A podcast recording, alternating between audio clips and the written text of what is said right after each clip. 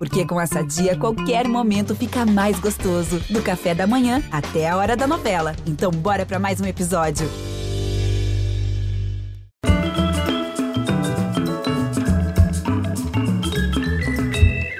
Olá, boa noite. Muito bem-vindos. Só nos versos de Menotti Del Picchia a descrição que faça jus a seus cabelos. Loura, como as espigas, como os trigais, como as moedas antigas. Nome de rainha não dava ouvidos aos espelhos a lhe cortejar. És a mais bela, és a mais bela, mais bela. Beleza não lhe amarrava, não. Queria mais, queria o teatro. Para realizar esse desejo, enfrentou a família, rompeu com a própria mãe. Depois teve de encarar outro preconceito, esse nos bastidores. Tão bonita assim, não pode ter talento. Essa bobagem quem calou foi um de nossos maiores críticos, Jan Michalski. Sua estonteante beleza e inata aura de estrela criaram em torno dela a imagem de uma atriz inegavelmente sedutora, mas predestinada a brilhar em comédias inconsequentes, dificilmente apta a enfrentar desafios mais complexos. Ela foi afiando o seu instrumental interpretativo, revelando sensibilidade, intuição e uma gama de recursos que lhe permitem abordar papéis frontalmente opostos à sua imagem padronizada. E a maturidade trouxe-lhe uma ousadia que tem ampliado a sua dimensão de artista, sem prejuízo de sua presença sempre elegante e sedutora e dotada de um prodigioso dom de eterna jovialidade. Hoje lembramos Tônia Carreiro, nascida há exatos 100 anos em Ipanema. Em suas memórias, com o feliz título O Monstro de Olhos Azuis, ela escreveu: No berço não fui beijada, na mesa não me sentei, na cama não fui amada, fiquei por fora da casa, não tive espelho de mim. Teatro foi berço, a casa, a cama e a mesa, e vi a imagem de corpo inteiro Onde o sonhado resplendor? Que importa? Me reconheço, recomeço. Minha vida, minha morte, meu amor. Celebrar Tona Carreiro é celebrar o teatro brasileiro. E para isso hoje conversamos com a neta dela, a atriz Luísa Tirré, e com seu amigo e colega, o ator Emiliano Queiroz. Bem-vinda, Luísa, bem-vindo, Emiliano. Oi, querido, que alegria! Que bom estarmos unidos e reunidos por Tônia, pela lembrança de Tônia. Luísa, a sua avó nunca usou o, o, nome de batismo aristocrático Maria Antonieta Farias Porto Carreiro, né? Era Tônia Carreiro para o mundo e Marinha para os íntimos. Isso mesmo. Mas ela, ela, ela teve que ter outro nome, né, Bial? Porque quando ela começou a fazer teatro, quando ela resolveu ser atriz de fato, era muito feio ser atriz. Era, era, era feio, né, para a família ter uma mulher se exibindo no cinema, no palco, na televisão. Deus me livre. Então, é, ela, esse nome Tônia Carreiro acompanhou ela a vida toda e Marinha dentro de casa e pra gente também, pra família toda, né? Pra família, pros amigos íntimos, Marinha, Marinha. Para fazer teatro, ela, ela rompeu com a família, ela, ela teve uma briga. Foi? Isso mesmo, ela teve. Ela brigou, assim, ela. Meu avô, Carlos Arthur Thierry, eles se conheceram, ela tinha 14, 15 anos, e aos 17 saíram de casa, ela casou com ele, porque naquele tempo ou a mulher obedecia ao pai ou obedecia ao marido, né? Então, ela saiu de casa para obedecer ao marido, que era artista, cineasta, cartunista, e aí começaram juntos, ela com ele, a ir atrás do sonho dela. Mas aí a mãe fechou a cara, Zilda Porto Carreiro, nome da minha bisavó, a família fechou as portas, fechou a cara, era feio. Imagina quando minha avó era pequena e queria fazer balé, por exemplo, que ela adorava. Mamãe, quero ser bailarina, dançar na ponta do pé. De jeito nenhum, imagina, eu não sei, acaba num palco. Ela ouviu isso, ouvia isso dentro de casa. Você falou dela com 14 anos, a capa do livro é ela com 14 anos. Uma coisa. Isso mesmo, a sobrancelha pequenininha lá em cima, uma, uma coisa linda. Né? Coisa. Né? É, essa. Ela chegou a comentar alguma vez com você sobre a, a, essa beleza, assim? ser tão bonita era uma graça duvidosa ou ela convivia bem com isso? Olha, Biel, quando eu nasci, isso acho que já estava bem resolvido, né? Dentro dela. Acho que já estava bem resolvido. E ela sempre disse: não, a beleza agora que eu já. É, porque depois de um tempo, com Navalha na Carne, quando ela montou Navalha na Carne em 68, que ela se despiu ela, ela até então fazia personagens muito glamourosos, mulheres chiquérrimas, né? Sempre muito linda e tal. Para fazer Navalha na Carne, a prostituta Neuza Sueli, uma prostituta decadente, ela teve que se despir disso tudo. Ela engordou 8 quilos, ficou, enfim, não usava maquiagem, a roupa horrorosa, nananana. E fez um personagem totalmente fora do que ela costumava fazer. E aí o pessoal teve que se render, porque ela arrasou. Ela ganhou o prêmio é. Molière, inclusive de melhor atriz, que era o prêmio mais importante da época. A gente não tem mais esse, mas era hum. o prêmio mais importante. E aí, é, daí para frente, é, acho que foi ficando mais confortável para ela chegar linda, maravilhosa, mas ter esse respaldo, ter esse respeito, né? De, de todo mundo. E isso com certeza. E eu nasci um pouco depois disso, então eu já cheguei nela já mais confortável dentro disso tudo, sabe? Esse senhor aqui que está ao nosso lado estava no palco com ela e na Valha do Café. Fazia um certo Sim. veludo, virou de cabeça é. para baixo a representação dos gays no teatro brasileiro. Emiliano foi foi para o Navalha que você conheceu a, a Tônia pessoalmente pela primeira vez, assim? Sim, sim. É, eu tinha feito o exercício no curso do CUSDET em São Paulo e o, o Fauzi Arap, que dirigiu a Navalha, quando me viu fazendo esse exercício, me falou, Emiliano, você está fazendo uma coisa que é o personagem da peça do Pinho. Eu quero um ator que chegue contando uma história e entre na história. Então, eu quero que o Veludo seja assim. O Plínio também quer. Tônia também quer. Vamos conhecer Tônia. Eu fui, eu tinha aquela, um temor reverencial, né? Porque Tônia é bela, fomos na casa dela, eu cheguei lá. E eu cheguei lá e eu estava fazendo uma novela bigodudo e muito tentando uma, uma, uma masculinidade mais forçada do que a minha natural. E aí eu cheguei lá na casa dela, ela falou, Fauzi, esse menino é muito bigodudo. Ele eu posso dizer. Mas ela era muito engraçada, né? Aí esse menino é muito ah. bigodudo. No dia que eu tirei o bigode, que eu entrei lá, a Luiz, ah, então o piloto. Escuta, Emiliano, qual foi a vez que vocês estavam viajando e que você, a beleza da Tônia te tirou do chão, assim? O que, que aconteceu? Foi, foi quando nós estávamos em Salvador. Nós tínhamos ido a um jantar, aqueles jantares maravilhosos que a Tônia era convidada, com as personalidades todas do lugar e tudo. E nós tínhamos ido a um jantar. E na volta, quando chegamos no hotel, ela falou: Você vai para a piscina amanhã? Eu digo: Vou. Me chama quando você for? Chama. Aí eu acordei, tomei banho, tomei café, fui, bati na porta dela. Tônia, Emiliano, vamos para a piscina? Vamos. Espera aí, eu vou, vou descer com você. Quando ela abriu a porta, tinha uma, uma mulher em Technicolor, sabe? Esplendorosa, com um vestido, na minha visão, era um vestido verde piscina, com aqueles olhos azuis inconfundíveis. E eu falei, Tônia, você não vai mais na piscina? Vou, por quê? Você está toda arrumada, maquiada. Não, não estou nem arrumada nem maquiada. Isso é meu saída de praia e não tem maquiagem nenhuma no meu rosto. Essa beleza toda veio de quê? Aí pensei comigo, veio da alma. Luísa e Tônia, se não fosse por Tônia, a peça teria continuado sob censura inédita, na ditadura militar. É. Ela, foi a Bras... ela foi a Brasília, né? É, ela, é, quando ela, ela, que ela quis montar o espetáculo, o texto estava preso.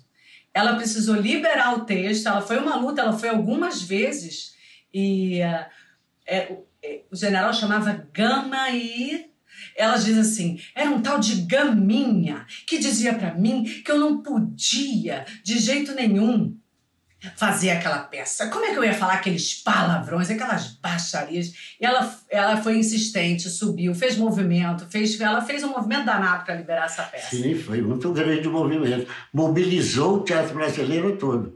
E, e Isso a- mesmo.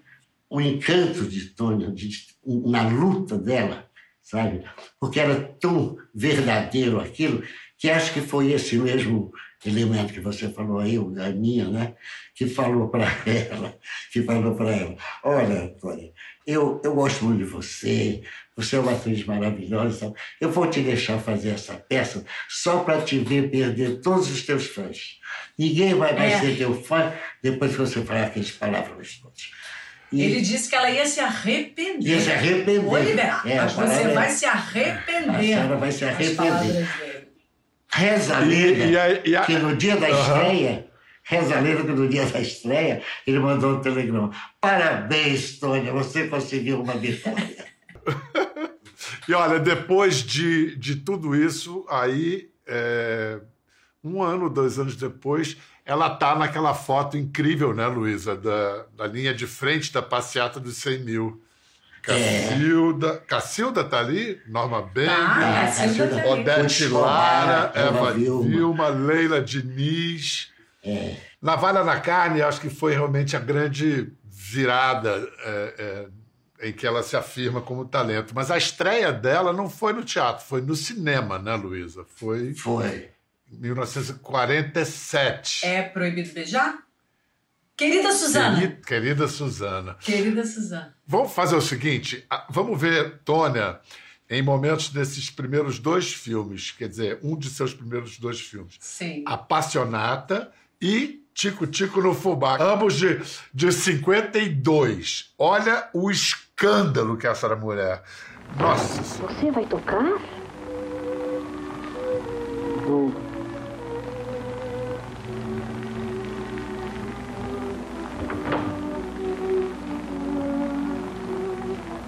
Digam que eu já estava no palco quando telefonaram. Só saberei depois. Entendeu? Sua música para o mundo. Para um mundo que você não conhece.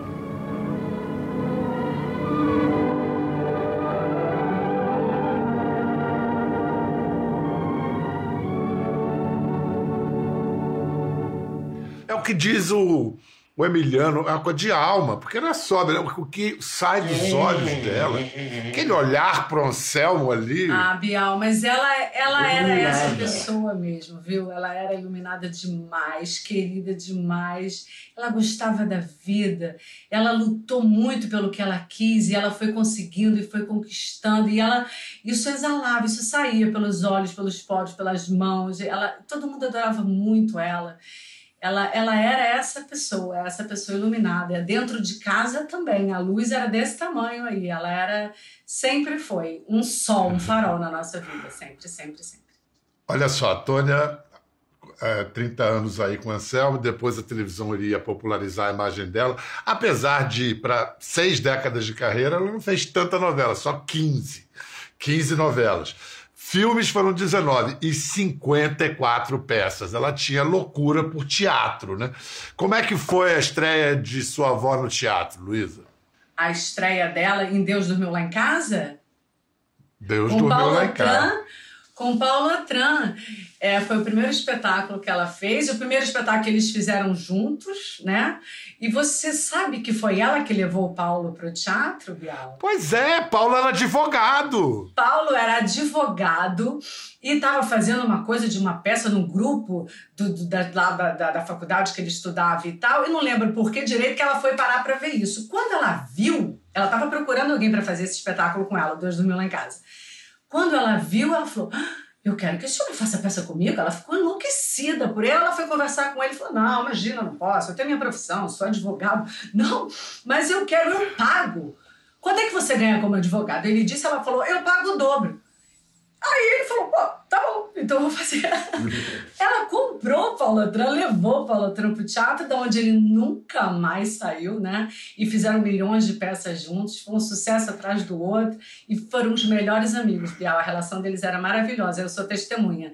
Eu, eu, eu, eu pesquei assim e presenciei alguns momentos muito, muito, muito bonitos dos dois. Era lindo de ver.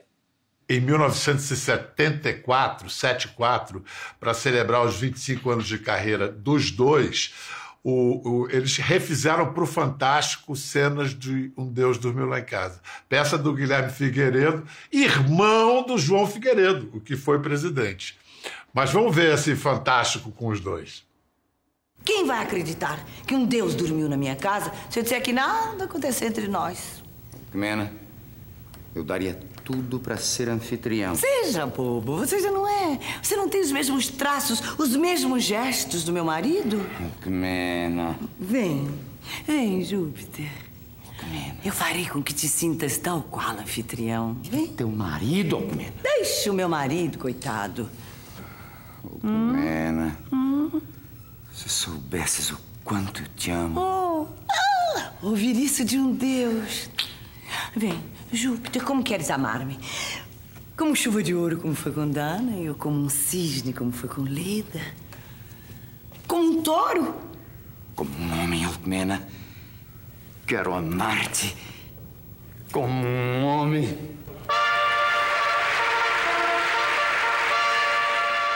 Que parceria, hein? Que coisa linda, ah, maravilhoso. Maravilhoso. Vem cá, em 70, a Tona estreia na Globo com a novela Pigmalião 70. É a primeira vez que uma atriz impõe uma moda, assim, todo mundo cortou o cabelo a lá Pigmalião 70, que era o corte da, da Tônia. Felizmente não sobrou nada do, do incêndio da Globo 76, sobraram algumas fotos de Pigmalião 70. Mas das novelas dela, vamos ver agora. A, a estreia dela em novelas na Excelsior, 69, Sangue do Meu Sangue, e depois em 72, Uma Rosa com Amor. Vamos lembrar isso. Então, pensamos a sós. De que se trata?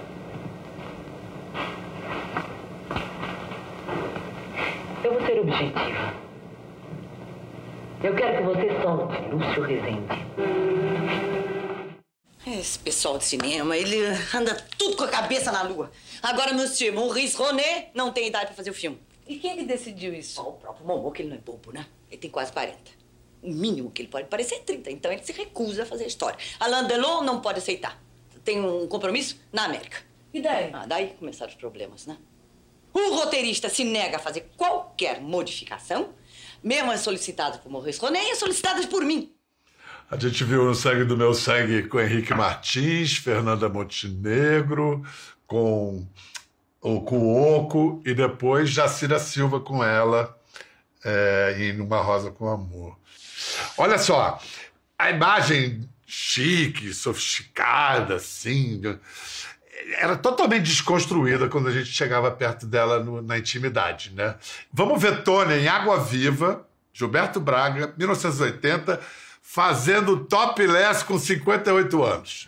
Beth, então, negócio foi aqui nesse lugar? É aqui mesmo. Vamos a ver o que se passa. A acompanhada hoje é é, eu vou ter que chamar a polícia para vocês tomarem vergonha na cara. Sujo. Aqui na minha área eu não permito. Não permite o quê? Quando tem gente que reclama, eu não permito, porque eu não quero confusão. E essa senhora aqui está reclamando. Eu lhe respondo que eu não vou me vestir. Pronto. E aí? Não tem vergonha, não, dona. As meninas ainda vão lá. Mas a senhora está querendo mostrar o quê, hein? É o exemplo típico do porco chauvinista.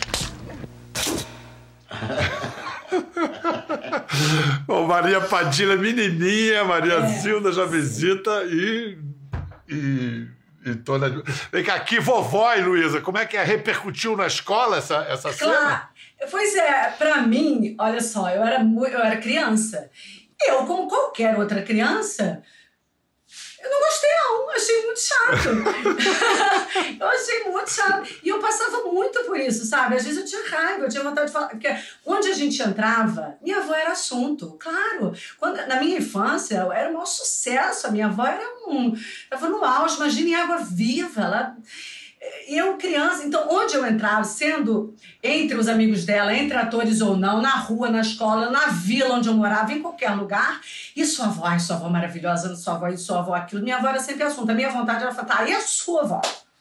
A avó? Porque avó não é assunto. Avó é assunto quando morre, avó é assunto quando fica internada, avó é assunto que faz A um macarrão sua- gostosinho. A minha avó era assunto de todo mundo. A, A sua toda. avó é assunto até hoje. Até hoje, Incrível. aqui. É, não, é incrível essa coisa de imagem, de televisão e cinema, porque muita gente jurava ter visto os peitos de Tônia naquela Sim. cena, quando não É. aparece nada. Não aparece nada. É, é a caixinha do Belle de Jour, né? Que todo mundo acha que viu, a que tem dentro da caixinha lá, da, Sim. da tabela da tarde. Vem cá, é, em 86, Marinha lança seu livro de memórias. Vamos ver Tônia falando do livro para a repórter Angela Lindenberg, em 1986, lançando O Monstro de Olhos Azuis. Veja aqui a capa o que, que é. É uma garotinha que não tinha feito 14 anos. O cabelo era platinum blonde. A sobrancelha fininha e a boca pintada para fora de cereja negra. A imitação de uma atriz da época chamada Jean Harlow, que durou muito pouco e foi muito infeliz, triturada pela máquina de Hollywood. No entanto, era o meu sonho. E isto aqui, para uma menina de 13 para 14 anos, eu considerei um monstro.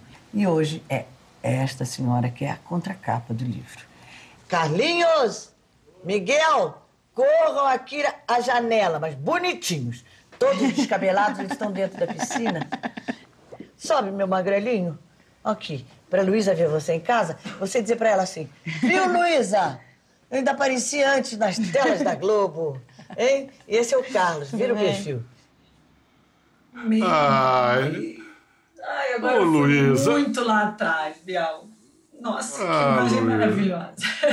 E esse livro é lindo demais, é uma coisa, porque ela conta É. todo o comecinho da vida, que é o que depois a gente, a gente só foi conhecer ela depois disso, né? Então tem ela morando no- lá no Forte São João, na Urca, depois se muda para Tijuca, bem vida de militar mesmo. O pai era transferido e a família ia atrás, né?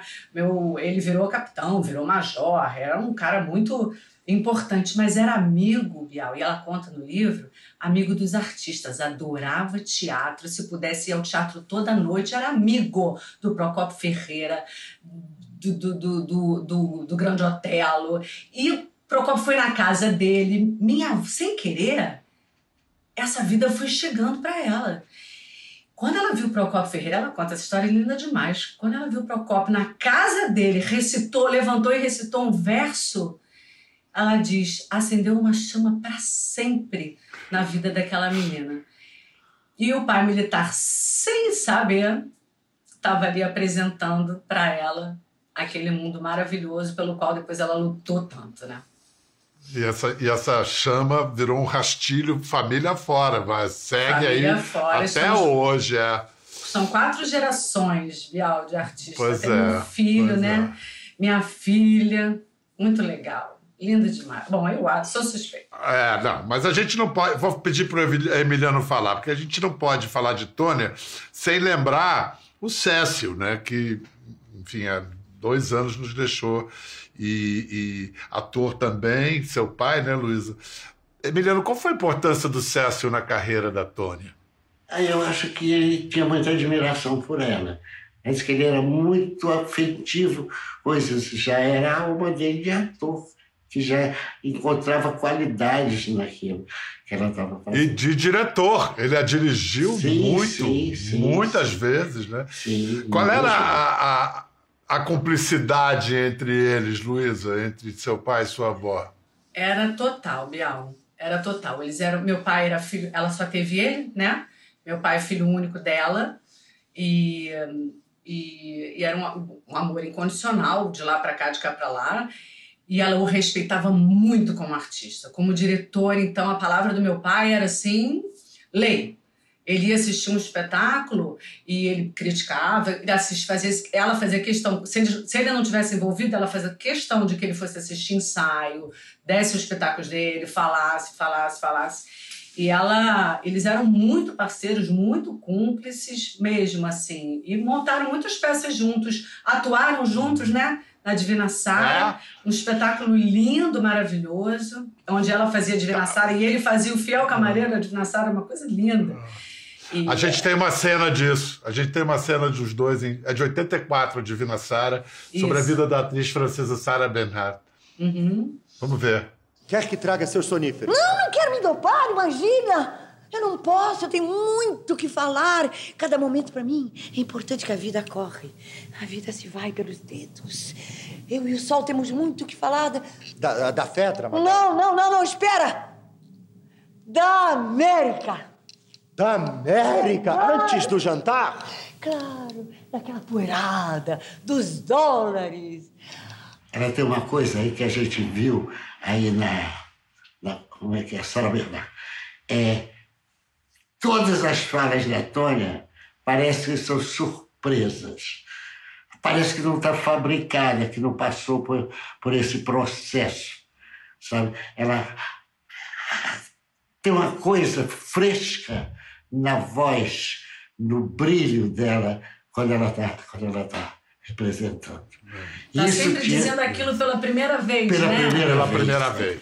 Luísa, o seu pai cuidou da Tônia até o fim, né, Ah. nos anos já de fenecimento. Sim, até o fim. Cuidou muito. E depois ele também ficou doente, né, Biel? O papai teve Parkinson, né? Um Parkinson muito agressivo, assim. É, E no final, a gente que estava cuidando um pouco dos dois, assim. Mas ele cuidou assim. Quando ela morreu, aí foi ladeira abaixo para ele, porque ele já se via bastante debilitado, sem conseguir trabalhar, que era a coisa que ele mais adorava fazer, né?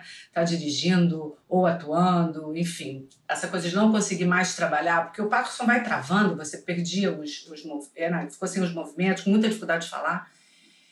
E aí, com a perda dela, com a partida dela, ele realmente não, não suportou muito, não. Mas ele teve do lado dela até o finalzinho, até o finalzinho, e eles conversavam baixinho, sempre que possível, sempre estavam juntos, ele vivia na casa dela. É, eu vi muitas vezes assim, ele de mãozinha dada com ela, mesmo ela não conseguindo falar mais nada e nada, os olhos dos deles assim muito ligados um no outro. Foi o maior amor da vida dela. Ela declarou isso a vida inteira, né? Muito legal. Emiliano, você, você lembra das últimas vezes que você teve com Tônia, antes dela ficar Lembro, doente lembro ou, ou já doente? Lembro. Já nos últimos aniversários dela, eu fui na casa dela, e ali no apartamento do Leblon, e eu contei muitas histórias engraçadas. Ela riu muito, porque eu contei muitas histórias engraçadas do César Teria dando susto no Nelson Xavier. E ela ria muito. É, mas eu, eu não sabia direito que estava acontecendo, não, Emiliano. Como é que foi? Aí eu contava outra história do César aprontando com o Nelson, que era muito engraçado. E ela tinha uma coisa, ela era também muito discreta, sabe? Por exemplo, eu passei a vida inteira querendo que ela me contasse como é que era a Vera Cruz. Eu, eu tinha uma, achava que a Vera Cruz era a MGM, assim, sabe? E contou, a única coisa que ela me contou assim mais íntimo foi que o rapaz que dublou ela no cavalo, na cena que o cavalo passa galopando, era do exército. E ele ficou conhecido como Tônia Carreiro. Porque não é o Tônia Carreiro. Ele era, Muito bom. ele era tenente, não sei o que que ele era. Ela me dava susto na Fiorentina. Ela começava atrás de uma coluna daquela, dizendo, Viludo, Viludo, com a voz, com a voz que fazia da peça, que eu não me. Agora eles Viludo. Aí, eu, quando eu, a segunda vez eu já sabia que ela era. Chamou a Nelson Sueli. Uma maneira cândida, né? Mas assim, realmente, e carinhosa pra caramba. É, é Os 100 anos de, de Tônia Carreiro estão sendo celebrados no Itaú Cultural, em São Paulo, na Ocupação Tônia Carreiro. Tem exposição de fotos, figurinos, leituras, encenações. Luísa, a ocupação Tônia Carreiro está no Itaú Cultural em São Paulo até novembro, mas depois, por favor, não vai para outras capitais? Ah, a gente quer.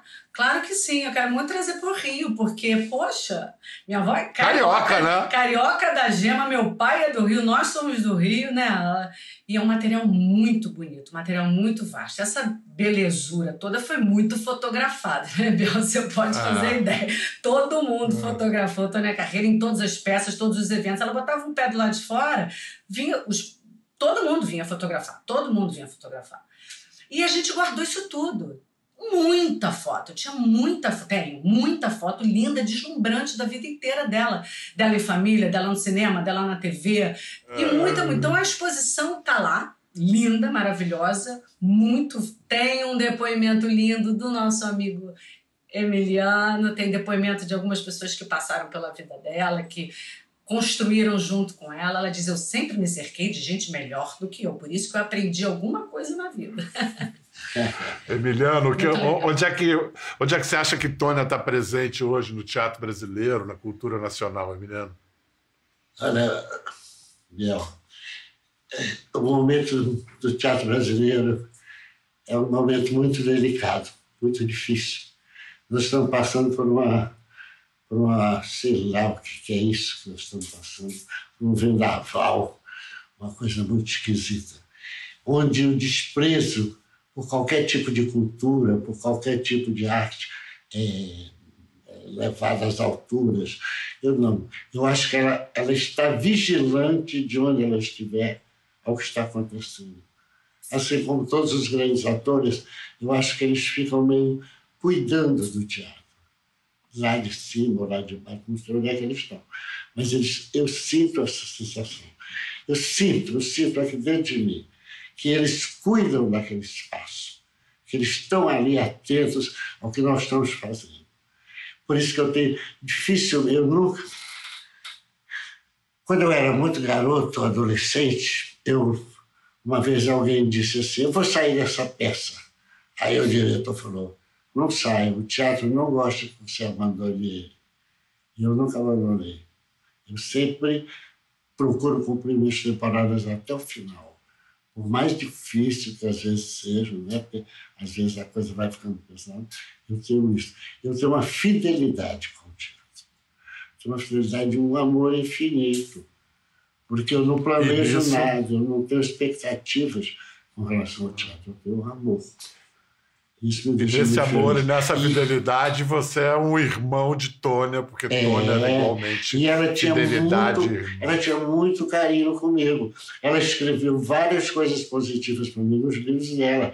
Ela bota assim que ela fala: no começo eu tive Paulo Tran, Sebastião Vasconcelos, lá mais para frente, lá mais para frente, em 1961, Emiliano Queiroz e Nelson Xavier.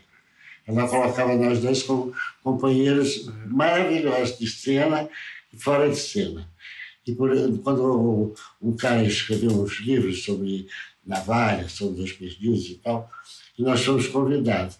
E aí, quando a gente saiu descendo assim, a rampa daquele cinema que tem ali na cidade, que fazia esses eventos, quando a gente desceu, ela deu o braço a mim e falou: Eu e meus dois galãs. Ela era muito carinhosa. Olha, essa bênção, essa luz de Tônia há de nos iluminar para passar por esse vendaval, esse baixo astral. Vamos terminar, Luísa, com a- o bordão que ela adorava falar. Lembra que a define a perfeição? Maravilha!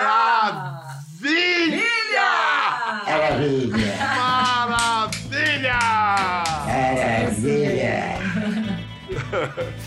Obrigado, Luísa. Obrigado, Emiliano. Muito obrigada, Obrigado, querido. Tônia. Maravilha!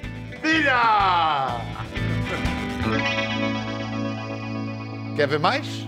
Entre no Globoplay.